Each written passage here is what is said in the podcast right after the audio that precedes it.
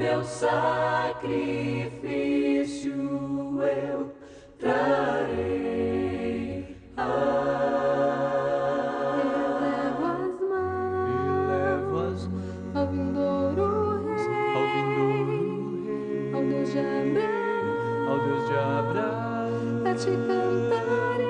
a te cantarei. Meu coração a ti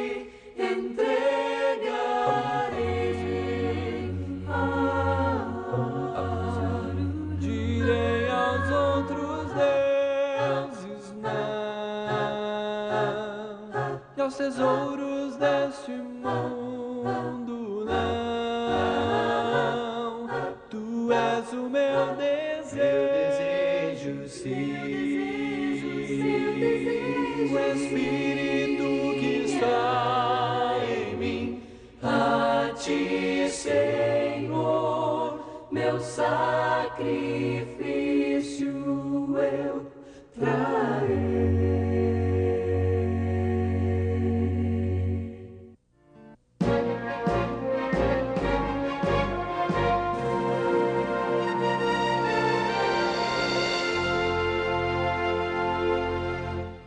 Nossa equipe de reportagens saiu às ruas e perguntou: no seu entender, quais são os três pecados mais graves que o homem comete? A ganância. Porque enquanto ele está pensando nele, ele esquece das outras pessoas. Ambição, corrupção, a inveja, são vários, mas esses são os principais que eu acho. Ah, eu acho que o pior pecado do ser humano é, é o preconceito. Ignorância, arrogância. Acho que é mentir e não ter humildade. Porque a pessoa tem que ter humildade e ser verdadeira, principalmente com Deus. Violência. É o maior de todos. Engloba muitas coisas. Acho que é mentir, trair, roubar e maltratar o, o próximo.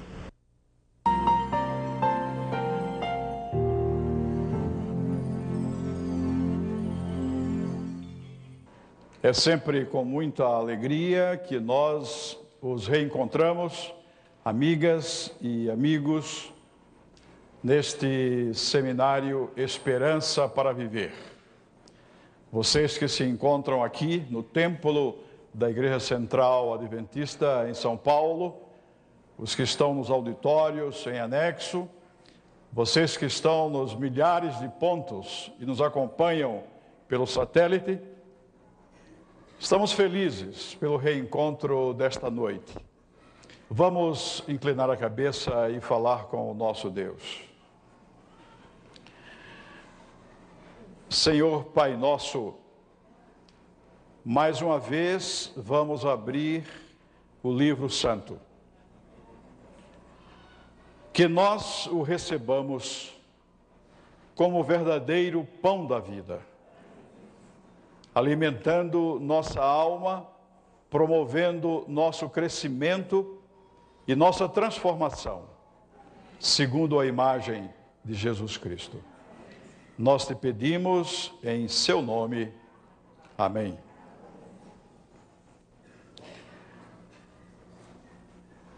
As pessoas entrevistadas, elas apresentaram os pecados que, em seu julgamento, são os pecados maiores cometidos pelo homem, pelo ser humano. Cada um teve sua posição. Na palestra de hoje, nós queremos considerar um pecado que a humanidade cometeu contra Deus. Por uma razão muito simples. Jesus Cristo disse em seus discursos, em seus conselhos, em seus sermões, Jesus Cristo disse: errais, não conhecendo as Escrituras Sagradas. E nós não queremos errar, nós queremos acertar, consultar as Escrituras Sagradas, não tendo por objetivo erudição doutrinária, cultura religiosa, mas o objetivo de encontrarmos nas Escrituras Sagradas a sua figura central, Jesus Cristo. Olharmos para Ele, ouvirmos Sua voz e aprendermos dele como candidatas e candidatos à vida eterna.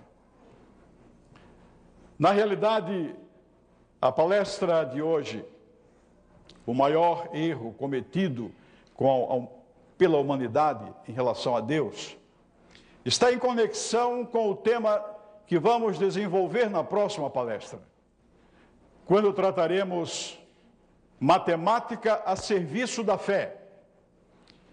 Em uma de nossas palestras, nós destacamos que Deus, em sua preocupação de alcançar todas as pessoas, ele se valeu na transmissão de suas mensagens através dos profetas, ele se valeu de vários estilos, de várias maneiras para se comunicar, objetivando alcançar as pessoas em suas diferenças de cultura, de ambiente, de sensibilidade.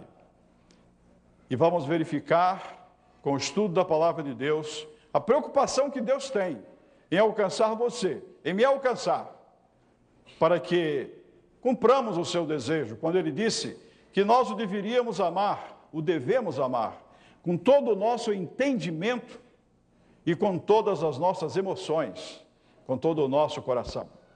Certamente Deus, como sempre, estará com todos nós ao procedermos o estudo deste tema, o maior erro cometido pela humanidade.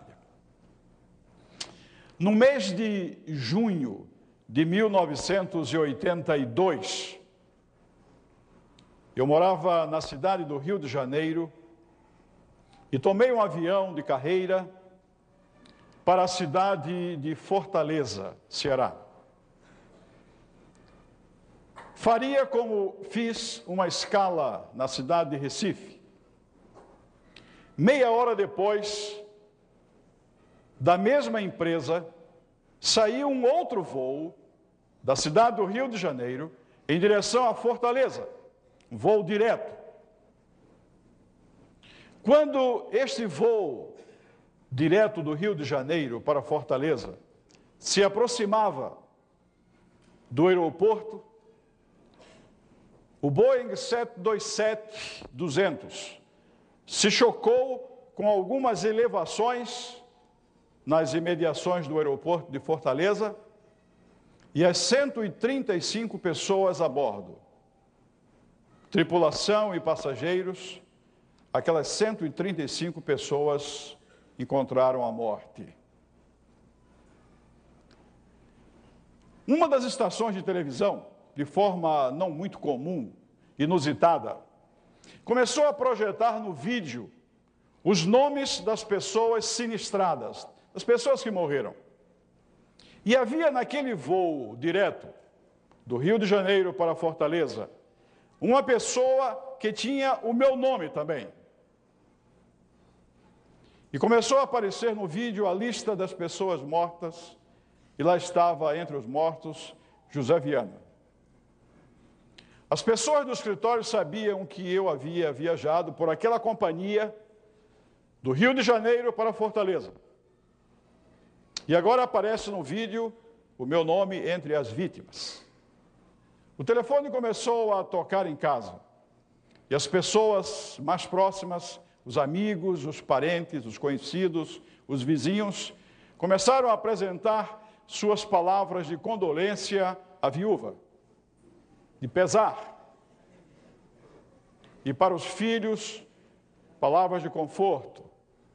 Os vizinhos foram à casa, demonstrando tristeza, emoção.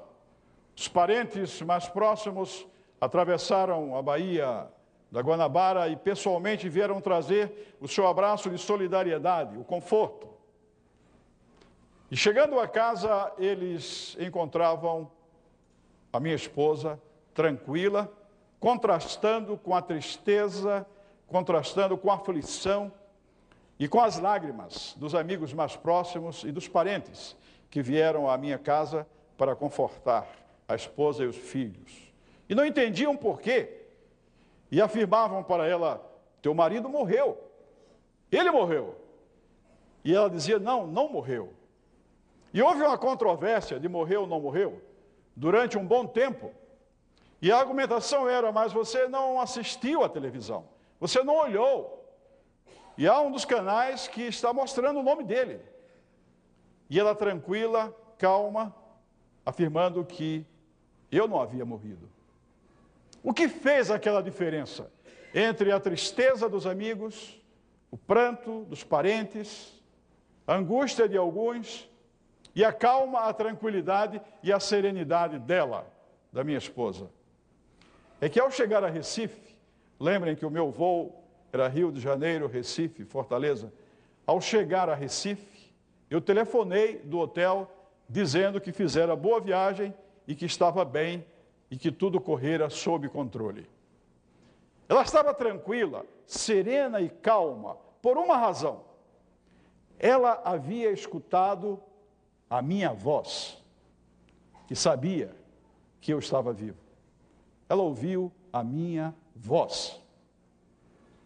O grande problema, amigas e amigos, muitas vezes conosco, é que nós temos um Deus que não fala. Temos um Deus que não escuta. Temos um Deus que não transmite na hora da aflição aquela palavra de conforto, de segurança. Temos um Deus que não nos orienta na hora em que estamos diante de várias alternativas sem saber qual a mais segura. E um dos benefícios do estudo da palavra de Deus é que ela nos permite ouvir a voz de Deus. E não é alucinação, como alguns críticos do cristianismo pretendem dizer. Não é alucinação. Ouvir a voz de Deus dentro da Sua palavra, falando no contexto de nossas experiências, falando no contexto de nossos problemas, de nossos anseios, nossos sonhos, nossos ideais, nossas frustrações. Ouvir a voz de Deus é um dos benefícios do estudo da palavra de Deus. A palavra de Deus e a oração constituem para nós o alimento genuíno. Alimento genuíno que nos faz crescer. Alimento genuíno que nos fortalece a natureza espiritual que recebemos quando Jesus Cristo nos salvou. Natureza espiritual que deve ser fortalecida a cada dia para levar de vencida essa natureza carnal que nós temos e vamos levar até a volta de Cristo. Mas pela força dele, essa natureza carnal cada dia vai estar mais fraca, mais debilitada. E o contraponto é uma natureza espiritual robustecida, forte, porque estamos comendo o pão espiritual, que é a palavra de Deus. Estamos buscando nos momentos de oração aquela força, aquela energia que nos permite seguir os passos daquele que nos disse: Vinde a mim. Aquele que disse: Vinde a mim, nos dá forças para seguir os seus passos. Esta voz que ouvimos dentro do livro santo, esta voz que chega à nossa consciência e chega ao nosso coração, esta voz, ela nos liberta, nos liberta da ignorância espiritual, do erro. Por ocasião de sua volta, Jesus Cristo, a Bíblia afirma, ele vai dizer coisas diferentes a grupos diferentes. Para um grupo que as Escrituras Sagradas dizem ser minoritário, ele vai dizer: Vinde, benditos de meu Pai, possuí por herança o reino que vos está preparado. E sobre este reino, Paulo diz que aquilo que o olho não viu, e o ouvido não ouviu, e nem subiu à imaginação do homem, são as coisas que Deus preparou para aqueles que o amam. Ele vai dizer: Vinde, benditos de meu Pai. Mas para um outro grupo, a Bíblia diz que ele vai falar o seguinte: Não vos conheço. E são pessoas que, de acordo com o registro santo e inspirado, vão chegar para Jesus nesse derradeiro momento da história, e pessoas vão dizer: Senhor, mas em teu nome a gente cantou, em teu nome a gente pregou, em teu nome a gente fez até milagres. E a Bíblia registra as palavras que eu acredito poderiam ser escritas com lágrimas. Jesus Cristo vai dizer: Não vos conheço. Não vos conheço. Há algum sentimento mais frustrante de que você se dirigir a alguma pessoa, levantar sua mão para cumprimentá-la e a pessoa deixar sua mão no ar? Como a dizer: Não o conheço porque apertar sua mão, e Jesus Cristo, que é amor, misericórdia, bondade, compreensão, ele vai chegar ao ponto de dizer para um grupo que vai se aproximar, tratando com uma pseudo, uma falsa intimidade, Senhor, ele vai dizer: Não vos conheço. Será que há palavras mais amargas? Eu jamais vou querer ouvir essas palavras. E vocês? Que palavras vocês vão querer ouvir? Vinde benditos do meu Pai. Agora, sabem por quê? Alguns vão escutar essas palavras de Jesus, não vos conheço. Está aqui. O pregador tem um compromisso com as pessoas para quem ele fala. É o compromisso de falar o que está na palavra de Deus. Porque no campo religioso, vocês conhecem, mais vale um grama de revelação do que quilos e mais quilos da opinião humana. Por que Cristo vai dizer: Não vos conheço? Não vos conheço. Na Bíblia. E ele diz por quê? Em vão me adoram, ensinando doutrinas que são preceitos de homens, negligenciando o mandamento de Deus, guardais a tradição dos homens. Eu estou citando Jesus Cristo. Não estou comentando, estou citando Jesus Cristo. E disse-lhes mais ainda: Jesus Cristo, jeitosamente rejeitais o preceito de Deus para guardardes a vossa própria tradição. Cristo vai se dirigir para pessoas que preferiram o pensamento humano, a tradição humana, a sua palavra, e vai dizer para essas pessoas: não vos do quê? Não vos conheço. Vocês me adoraram de que maneira? Em vão. Já imaginaram que experiência amarga alguns vão ter? Que Deus nos ajude a não sermos esses. A não nos atermos à tradição dos homens, mas ficarmos com a revelação da palavra de Deus. Ao proceder o estudo cuidadoso das Escrituras Sagradas, muitas pessoas se surpreendem quando se dão conta, quando descobrem que há muita coisa na igreja práticas, doutrinas que não estão na Bíblia. E também se surpreendem quando percebem que há muitas coisas que estão na Bíblia e não constituem práticas e doutrinas da igreja. E ficam perguntando por quê. Palestra de hoje, de amanhã e de depois de amanhã constitui uma tentativa de começarmos a responder estas perguntas, essas inquirições. Minhas atividades me levam a visitar e trabalhar em muitas cidades. E eu observo que cada vez que eu vou a certas cidades, eu encontro nomes diferentes de igreja. Comecei a anotar e parei de anotar, porque eu nunca estava atualizado. Nomes novos de igrejas. Eu sei que certamente isso causa um, causa um mal-estar em vocês, em mim, tantas igrejas proliferando. Como é que tudo isso começou? Como lhes disse, a palestra de hoje e as duas próximas tem como propósito nos dar uma visão panorâmica da história do cristianismo.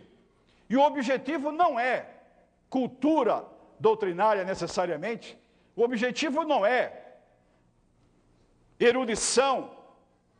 Não, o objetivo é conhecer a verdade de Jesus Cristo. O que foi que ele disse? O que foi que ele ensinou? Porque eu não quero, naquele dia de última e irrecorrível instância, ouvir dele, não vos conheço. Eu não quero ouvir isso. E sei que vocês também não querem. Então vamos considerar, vamos analisar. Os discípulos de Jesus Cristo, animados com a ressurreição do Mestre e cheios do poder especial do Espírito Santo, como registra a Bíblia, aqueles que eram covardes, aqueles que eram tímidos, se transformaram em pregadores destemidos. Aqueles que não tiveram a capacidade de enfrentar inquirições, dos mais humildes nos dias do julgamento de Jesus Cristo, agora enfrentavam autoridades. Estavam animados. O Mestre havia ressuscitado. Estavam cheios do Espírito Santo. E a igreja começou a crescer. Os registros no livro de Atos, vocês que leem a Bíblia, voltem a ler o livro de Atos. Vocês que estão começando a ler agora, se possível, comecem com o livro de Atos. É a história de como a igreja cristã iniciou. Amigos, há registro de que num dia, quando os discípulos, animados pela ressurreição de Cristo, cheios do Espírito Santo, pregavam com autoridade, havia em cada palavra o peso de uma convicção, havia um olhar, havia gestos seguros, e o registro bíblico diz que num dia foram batizadas 3 mil pessoas, considerando que Jerusalém, naqueles dias, não tinha mais do que 45 mil pessoas. Imaginem o que significam 3 mil pessoas numa população de 45 mil. Isso equivale a dizer que em São Paulo nós teríamos num dia 150 a 160 mil pessoas escutando o convite: vinde a mim. Mas o registro continua: 4 mil, 5 mil, para aqueles números de lá. E vocês vejam o que seria aqui. Depois perderam a contagem e o registro diz que se multiplicava o número daqueles que entravam na igreja. E há um registro interessante no livro de Atos que diz que crescia a palavra de Deus em Jerusalém e a propósito. Há pessoas em Jerusalém hoje acompanhando o seminário esperança para viver. Eles estão sintonizados neste seminário. Vamos orar para que eles continuem assistindo ao seminário e possam encontrar a esperança que a gente tem encontrado no estudo da palavra de Deus. Então o texto diz que crescia em Jerusalém e também, vejam o registro, muitíssimos sacerdotes seguiam a fé. A fé cristã fez penetrações em todos os segmentos da sociedade. É um registro bonito. A palavra da cruz avançava com a pureza dos ensinamentos de Cristo. Os apóstolos passam depois a contar com a ajuda valorosa de um outro pregador, de um outro homem, e o nome dele era Paulo. No entanto, amigos, as oposições se levantaram. Houve perseguição, espancamentos, morte. Estevão, um dos mais entusiastas evangelistas, foi morto e Paulo estava lá, cúmplice da morte de Estevão. Depois ele se converte ao cristianismo. Paulo consegue penetrar nas províncias do Império Romano e agora não somente havia oposição daqueles que moravam em Jerusalém e que não tinham aceito o cristianismo, mas começa a haver oposição de Roma. Porque Roma começou a se sentir, Roma que tinha como religião o paganismo, muitos deuses. Roma então agora começa a se insurgir contra os cristãos. Era difícil ser cristão naqueles dias. Os cristãos, por contrariarem a vontade de Roma, muitos deles se transformavam em tochas humanas, iluminando os jardins e os palácios. Eram atirados para serem devorados pelos leões. Mas há um registro histórico, há vários, mas há um registro histórico que muito me comove. Porque quando aqueles cristãos eram jogados dentro da arena para serem devorados, eles cantavam. Porque a presença de Deus na vida era tão forte e real que eles não sentiam provavelmente a dor das mordidas, não sentiam temor, porque quem está com Deus está no melhor lugar no lugar mais seguro. E então Roma começa agora a se insurgir contra os cristãos. Mas vamos recuar um pouco na história e vamos para o ano 60. Vejam o que foi que Paulo, a profecia que Paulo fez. É o texto que vamos projetar. Atos capítulo 20, versos 28 a 30. Vejam a profecia que Paulo fez. Paulo disse o seguinte: Atendei por vós e por todo o rebanho sobre o qual o Espírito Santo vos constituiu bispos. Paulo estava falando para líderes religiosos, autoridades religiosas. E vejam como ele continua: para pastoreardes a igreja de Deus, a qual ele comprou com seu próprio sangue. E avança dizendo: Eu sei.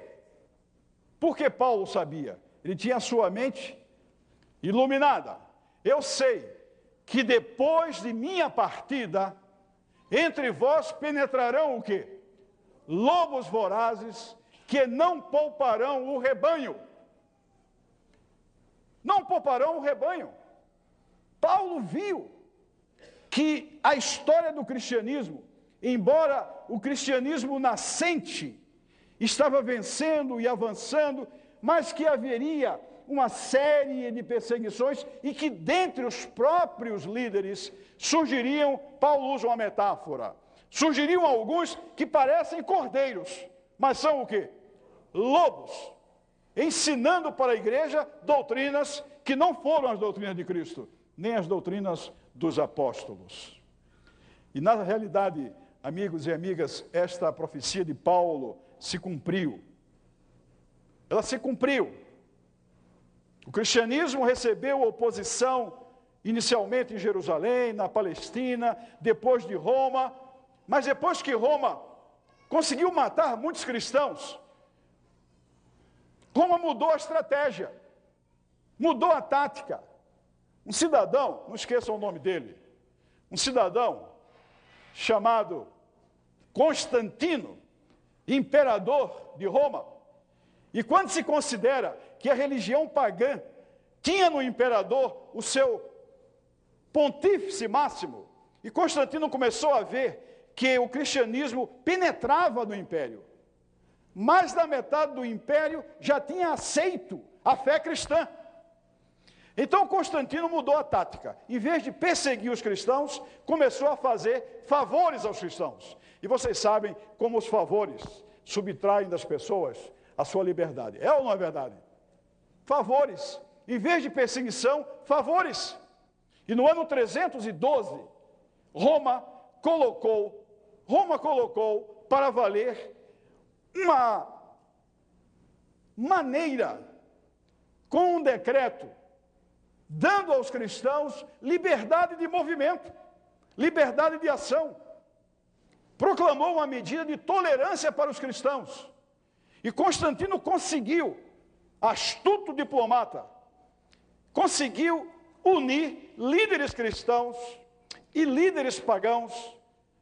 Os líderes cristãos fizeram concessões, uma vez que não estavam mais sendo perseguidos, estavam recebendo favores, fizeram concessões, os líderes pagãos fizeram concessões, e a igreja cristã, que era a igreja perseguida, agora passa a ser a igreja de palácio, mas de cristã só tinha um nome.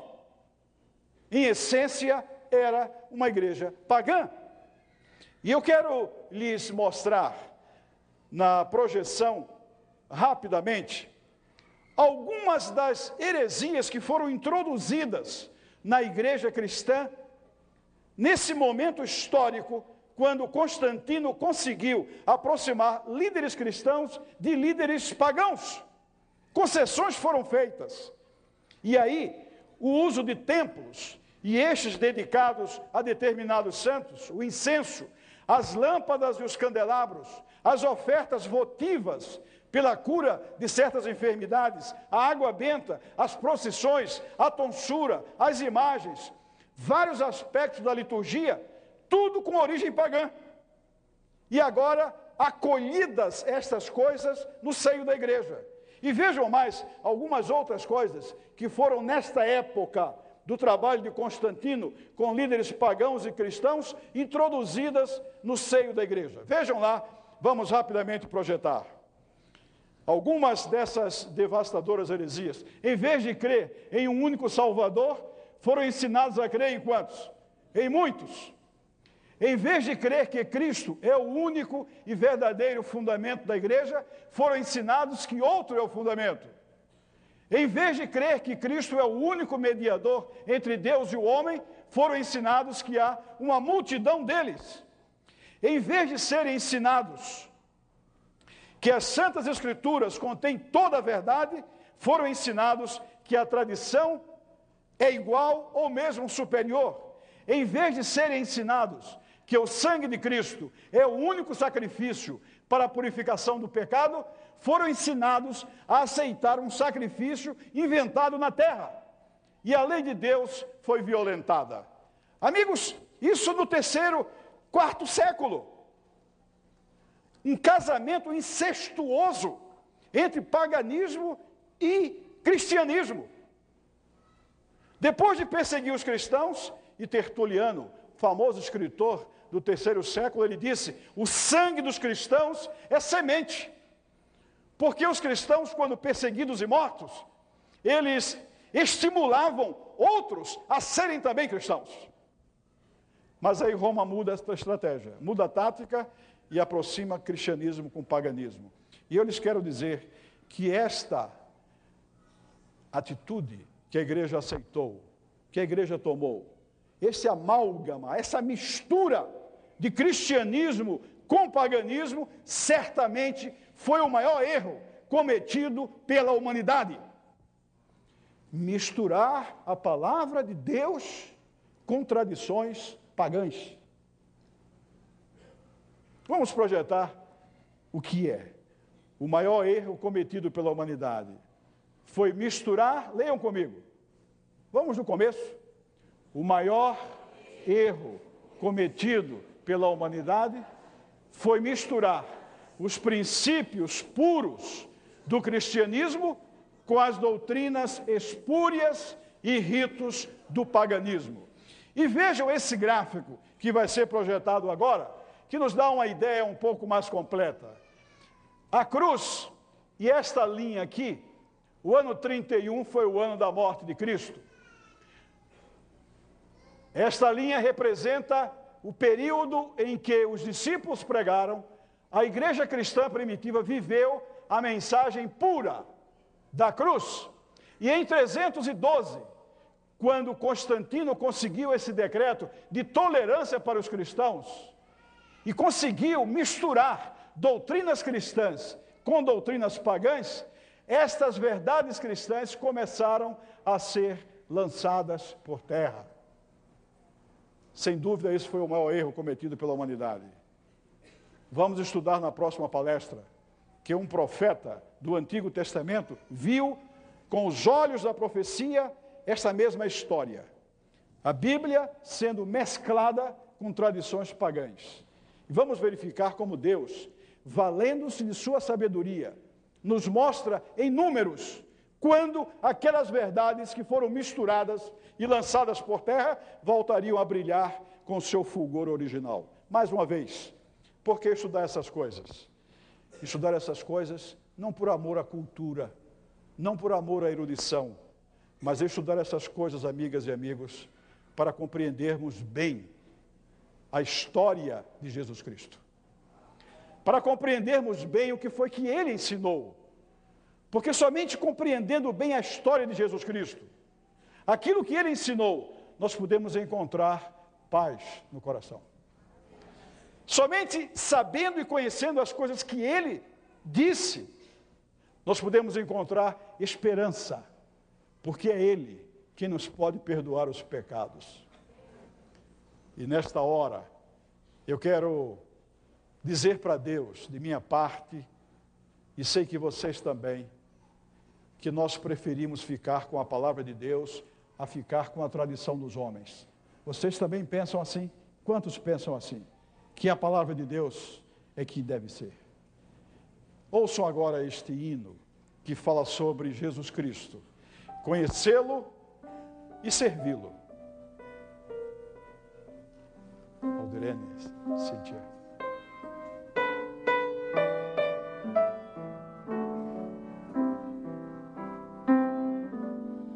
Vou contar-vos o que penso de meu mestre,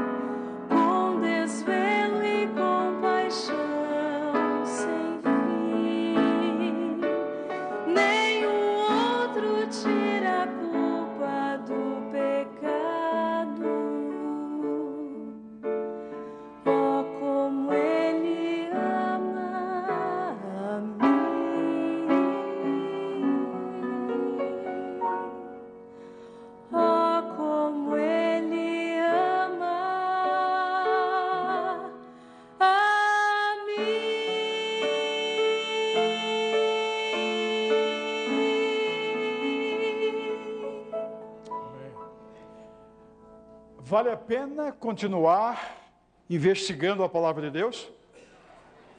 Para saber qual é a vontade de Jesus Cristo para a nossa vida? Vale a pena continuar estudando as Escrituras Sagradas? Conhecereis a verdade e a verdade vos libertará. Quantos queremos continuar estudando a palavra de Deus? Queria ver, levantando-se também. pondo a mão no coração para agradecer a Deus. Senhor Pai nosso, muito obrigado porque tu nos deste a tua palavra. Revelação, inspiração e que hoje tu iluminas nossa mente para sabermos o que tu queres de nossa vida.